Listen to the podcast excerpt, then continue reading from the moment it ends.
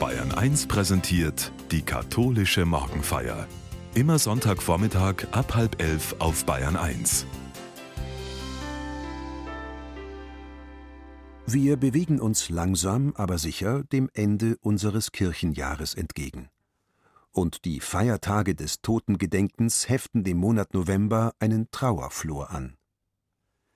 Doch nicht eine Beerdigung, sondern eine Hochzeitsfeier wird uns im Evangelium des heutigen Sonntags vor Augen gestellt.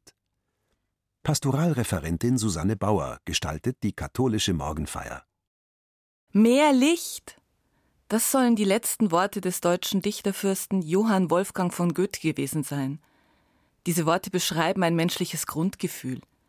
Es zieht uns dorthin, wo es hell ist. Wir wollen nicht im Dunkeln tappen.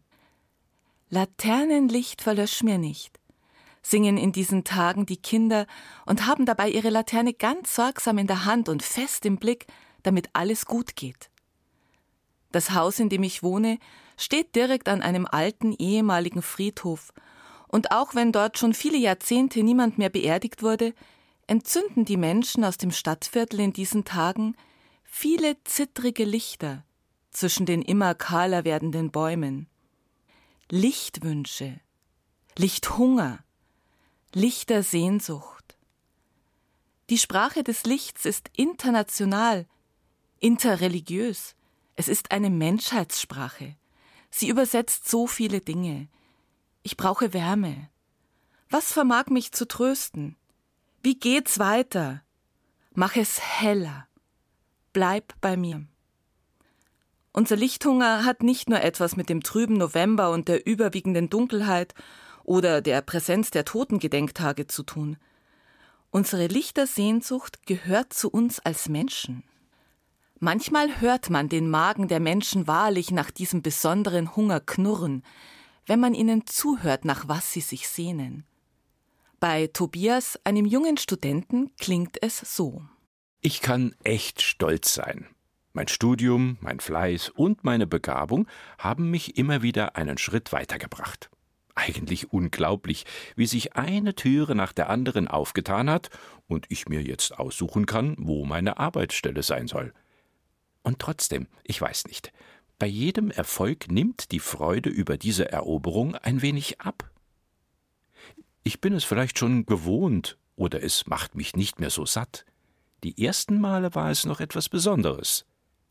Weißt du, ich vermisse den Glanz. Als Kind und als Jugendlicher hatte meine Welt noch Glanz, da gab es Geheimnisvolles und Überraschendes. Kannst du das verstehen, wenn ich sage, mir fehlt der Glanz? Mein Freund Andreas ist auf seiner Lebensreise schon ein paar Schritte weiter. An der Schwelle zum Erwachsenwerden seiner eigenen Kinder und zum Abschiednehmen von seiner Mutter gibt es immer wieder auch trübe Tage. Und wenn auch noch die Dunkelheiten der derzeitigen Weltlage sich in den Tag drängen, dann möchte er am liebsten nichts mehr sehen und hören. Ich brauche eine gute Nachricht, sagt er beim Gespräch an unserem Küchentisch. Eine gute Nachricht. Wer braucht das nicht? Und dann ist da noch Ulrich, dem das Alter jetzt gerade völlig neue Herausforderungen stellt, weil er sich von seiner Eigenständigkeit der Lebensgestaltung verabschieden muss. Jahrzehntelang hat er als Journalist und Autor gearbeitet, und wenn er von den Menschen erzählt, über die er geschrieben hat, dann leuchten seine Augen. Er sagt, jeder Mensch hat so ein Leuchten in sich, du musst es nur entdecken. Und auf meine Frage, was sein Erfolgsgeheimnis beim Schreiben sei, antwortet er, Worte müssen funkeln, um die Menschen zu berühren.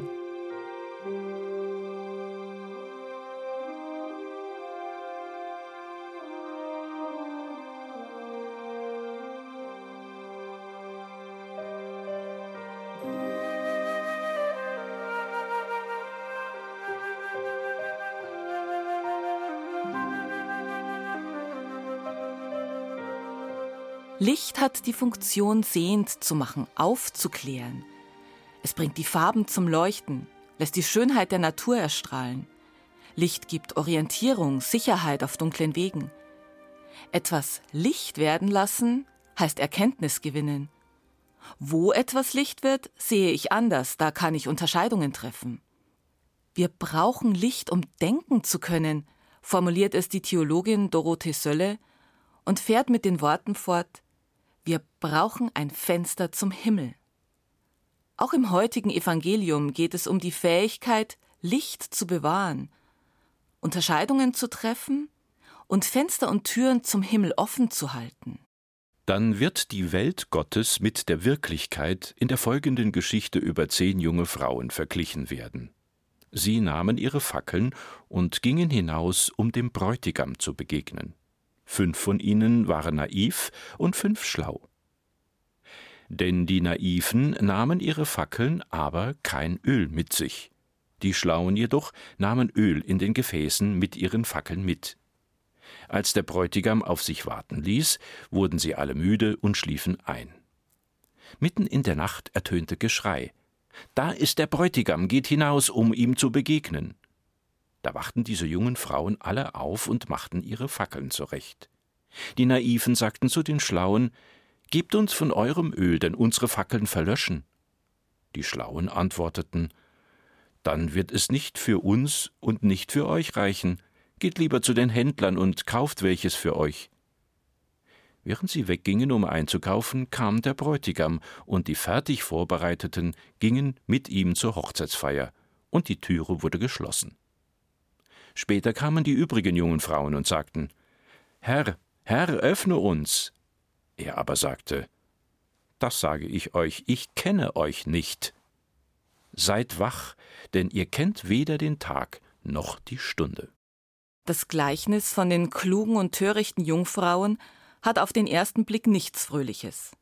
Es hat etwas Ermahnendes. Von der Freude einer Hochzeit ist nichts zu spüren, dagegen viel von einem erhobenen Zeigefinger. Ganz anders das Lied, das der Pfarrer Philipp Nikolai daraus komponiert. Es gehört für mich seit meinen Kindertagen als Ministrantin fest zu meinem musikalischen Lichtrepertoire. Und es hat dafür gesorgt, dass das Bild der zehn Jungfrauen für mich ein Bild des Advent ist, ein Bild der Vorfreude auf das Licht, eine Atmosphäre der Wärme.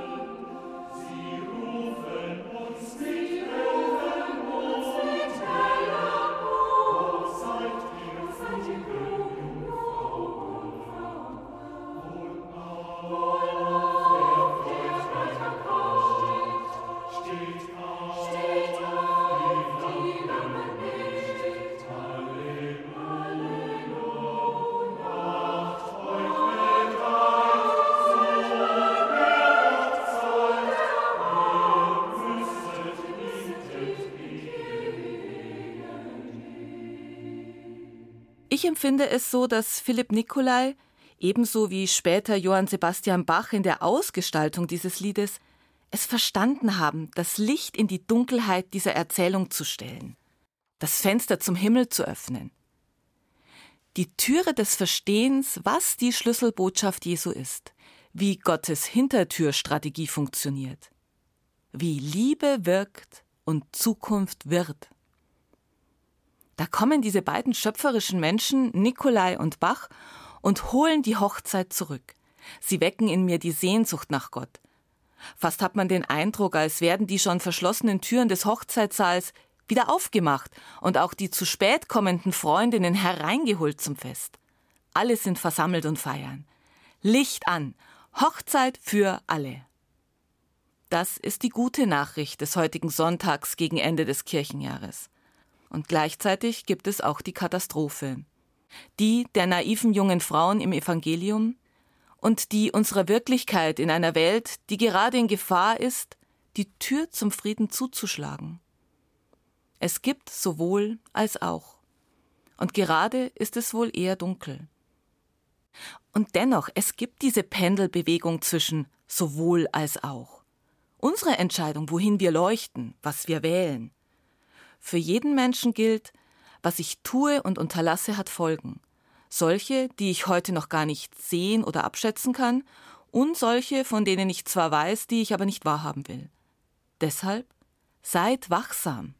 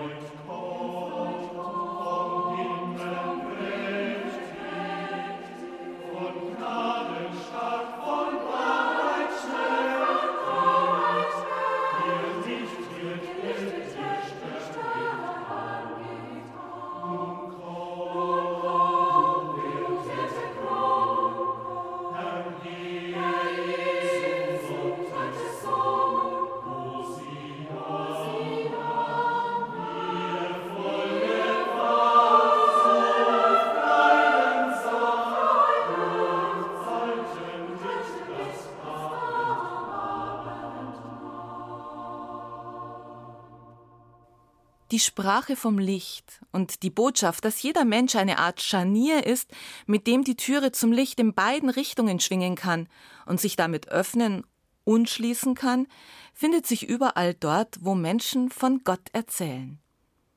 Erfahrungen unmittelbarer Gottesnähe kennen Menschen in allen Religionen. Deshalb tragen sie zum gegenseitigen Verstehen bei das gelingt mit einer Sprache der Bilder, die das Unaussprechliche in Worte kleidet. Es gibt ein jüdisches Gleichnis, dass jeder Mensch mit einer kleinen Flamme vorne an der Stirne zur Welt kommt. Sie ist für die Augen unsichtbar, aber nicht für das Herz. Wie ein Stern zieht diese Flamme vor einem her.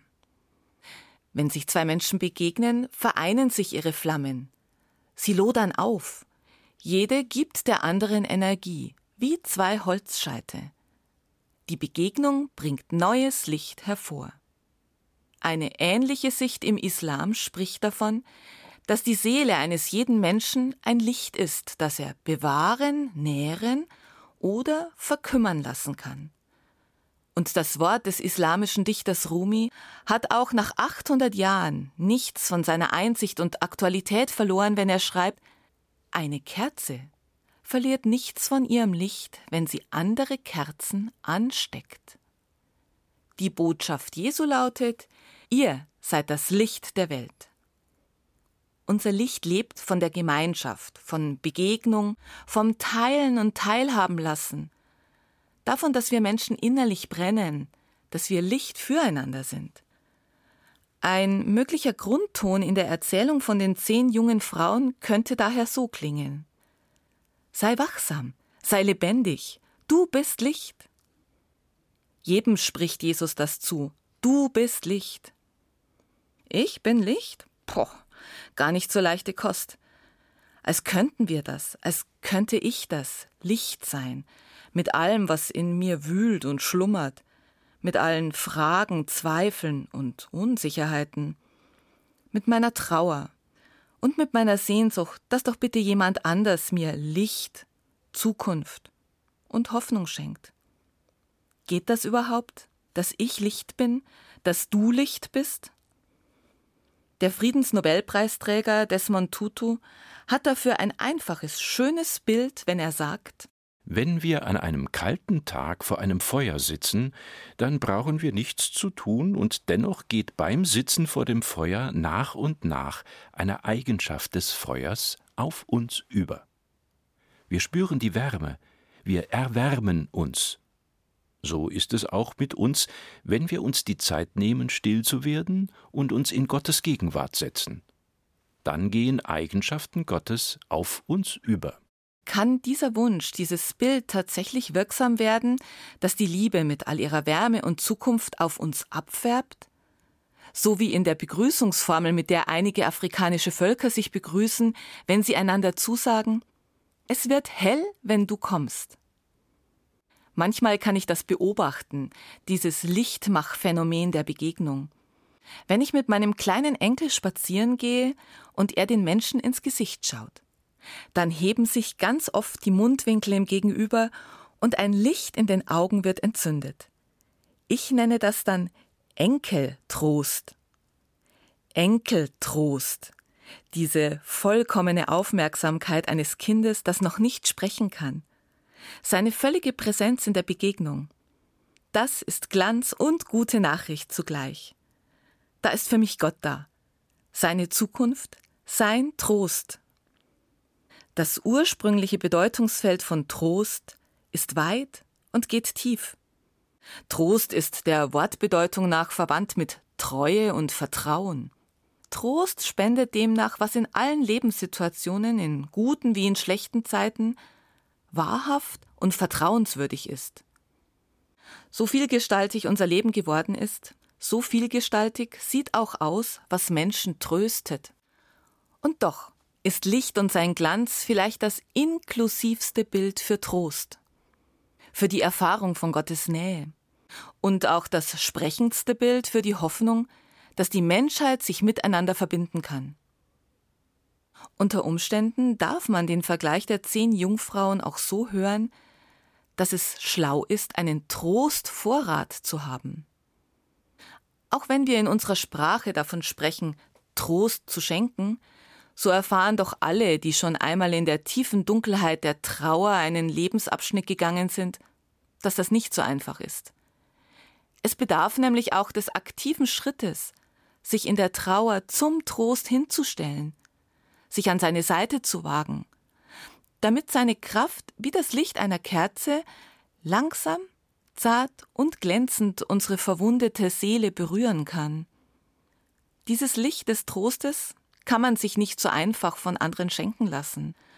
Und man kann das Öl für diese Lampe auch nicht einfach irgendwo kaufen. Trauernde haben dieses tiefe Wissen, kennen die Not, mit leeren Händen dazustehen. Von ihnen kann man vieles lernen. Im Dunkeln verweilen, das eigene Licht suchen und auch dieser unglaubliche Mut, an die Türe der Zukunft, am Fenster zum Himmel bei Gott anzuklopfen und sich dazuzusetzen, zum Licht, zum Trost.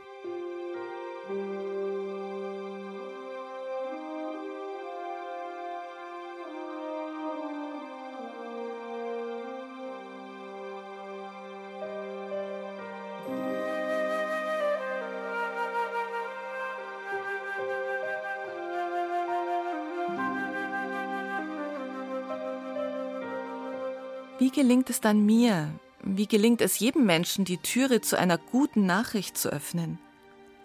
Welches Mittel eignet sich, den Glanz hervorzupolieren im Alltag, ein Funkeln in die Worte der Hoffnung und des Trostes zu legen? So ein flüsterndes Licht wünschen, das den Lichthunger und die Lichtsehnsüchte in uns gleichzeitig lebendig sein lässt und ebenso immer wieder stillt. Und schon merke ich wieder, dass mir die Worte fehlen. Sollte nicht ich als Theologin und Seelsorgerin immer eine gute Nachricht haben? Ja und nein. Vielleicht ist es mit den Worten auch so wie mit dem Licht einer Kerze.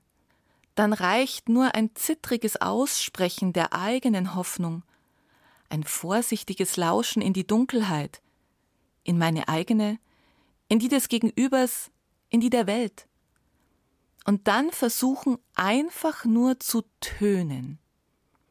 Ich lerne das von einer Patientin in der Klinik, die eigentlich gar nichts sagt.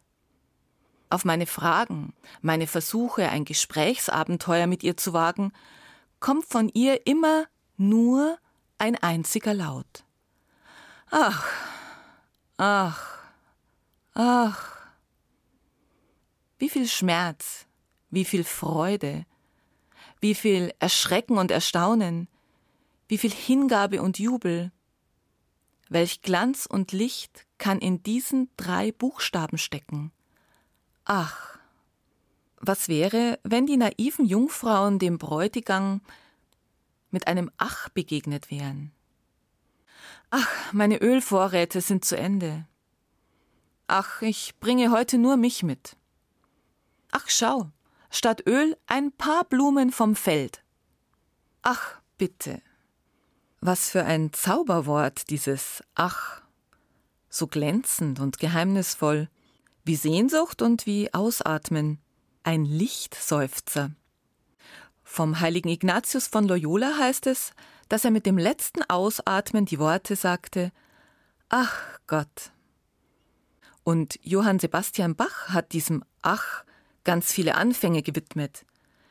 Der Choral Ach, wie flüchtig, ach, wie nichtig, klingt fast wie ein Porträt des Novembers. Und in diesem Monat wurde der Choral auch vor fast genau 300 Jahren zum ersten Mal aufgeführt.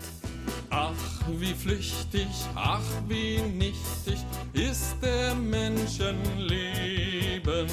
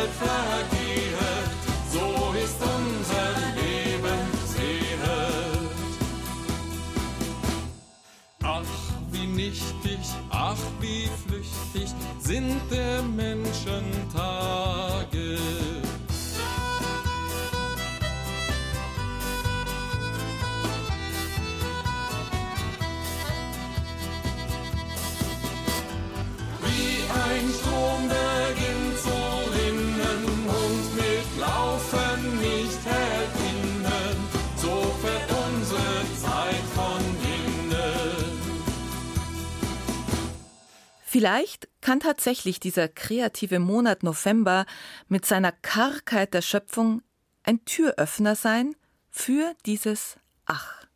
Ganz nach dem Motto Licht aus, Spot an. Der natürliche Rhythmus der Jahreszeit schenkt uns die Möglichkeit, wie mit einer Taschenlampe auszuleuchten, was hilfreich und richtig ist, wenn wir uns fast mitten in der Nacht befinden und gleichzeitig eigentlich schon des Wartens müde sind. Novembernebel zwingt uns beim Autofahren automatisch vom Gas zu gehen, sich vorsichtig nach vorne zu tasten und Zeit zu lassen, volle Aufmerksamkeit. Da musst du andere Prioritäten setzen, dich anders verhalten und vielleicht sogar wählen. Ach, welchen Weg befahre ich nur bei dieser Sichtlage? Novemberbäume zeigen uns exemplarisch für die ganze Natur, dass es eine Brachzeit braucht. Die Bäume im Friedhof vor meinen Fenstern bekommen keine Sinnkrise, wenn jetzt ein Blatt nach dem anderen zu Boden fällt. Der Baum vertraut sich dem Rhythmus des Ruhens an. Ach, warum fällt es manchmal so schwer, den Rhythmus des Lebens zu akzeptieren und auch als Mensch brach zu liegen? November Dunkelheit. Kein Bild entsteht nur aus Helligkeit. Wenn ihnen also dunkel ist, steuern sie ihre Dunkelheit bei. Und die eigene Dunkelheit zu sehen, ist durchaus auch eine wertvolle Entscheidung. Ach, ich akzeptiere mich so, wie ich bin. Ruhe und Stille können tatsächlich dazu führen, dass wir nicht mehr Gott sagen, sondern ihn stattdessen spüren. Karl Rahner hat einmal wagemutig vorgeschlagen, das Wort Gott durch Zukunft zu ersetzen – Vielleicht würde das manchmal beim Spüren helfen. Ach, Zukunft. Gott kann nicht alles. Er kann nur, was die Liebe kann, sagt Ignatius von Loyola. Und da hat er uns doch reichlich mitgegeben. Vertrauen wir unseren von Gott geschenkten Gaben und pflegen wir sie für uns und mit anderen. Hören wir auf die Zumutungen. In unseren ganz realen Ängsten, ebenso wie auch in der Hoffnung, dass es bei Gott gut sein wird. Ein Fest, eine Hochzeit. Licht ist Leben. Aber Licht befreit uns nicht davon, dass wir in Spannungen leben. Es ist unsere Aufgabe als Kinder des einen Gottes, die uns aufgegebenen Herausforderungen so zu gestalten, dass sie nicht nur zu unserem Wohl oder dem Wohl unserer religiösen Gemeinschaft dienen, sondern allen Menschen zugutekommen. Und vielleicht ist die folgende rabbinische Erzählung auch eine Antwort auf unsere Lichtwünsche, unseren Lichthunger und unsere Lichtsehnsüchte. Ein junger Mensch kommt zum Rabbi und fragt, was kann ich tun, um die Welt zu retten? So viel, wie du dazu beitragen kannst, dass morgens die Sonne aufgeht, antwortet der Rabbi. Aber was nützen dann all meine Gebete, gute Taten und mein ganzes Engagement? fragt der junge Mann. Sie helfen dir wach zu bleiben, wenn die Sonne aufgeht, antwortet ihm der Rabbi. Ich möchte bitten, hilf mir wach zu bleiben, um zu vergleichen, zu denken, zu fühlen. Hilf mir Öl zu haben, um Trost und Hoffnung und Zukunft zu sehen. Hilf mir, das Fenster zum Himmel und die Türe zur Hochzeit aufzustoßen, mit Licht und Liebe und aller deiner mir geschenkten Kreativität. Hilf mir in deiner Aufforderung, sei wach, auch deine Zusage herauszuhören, sorge dich nicht.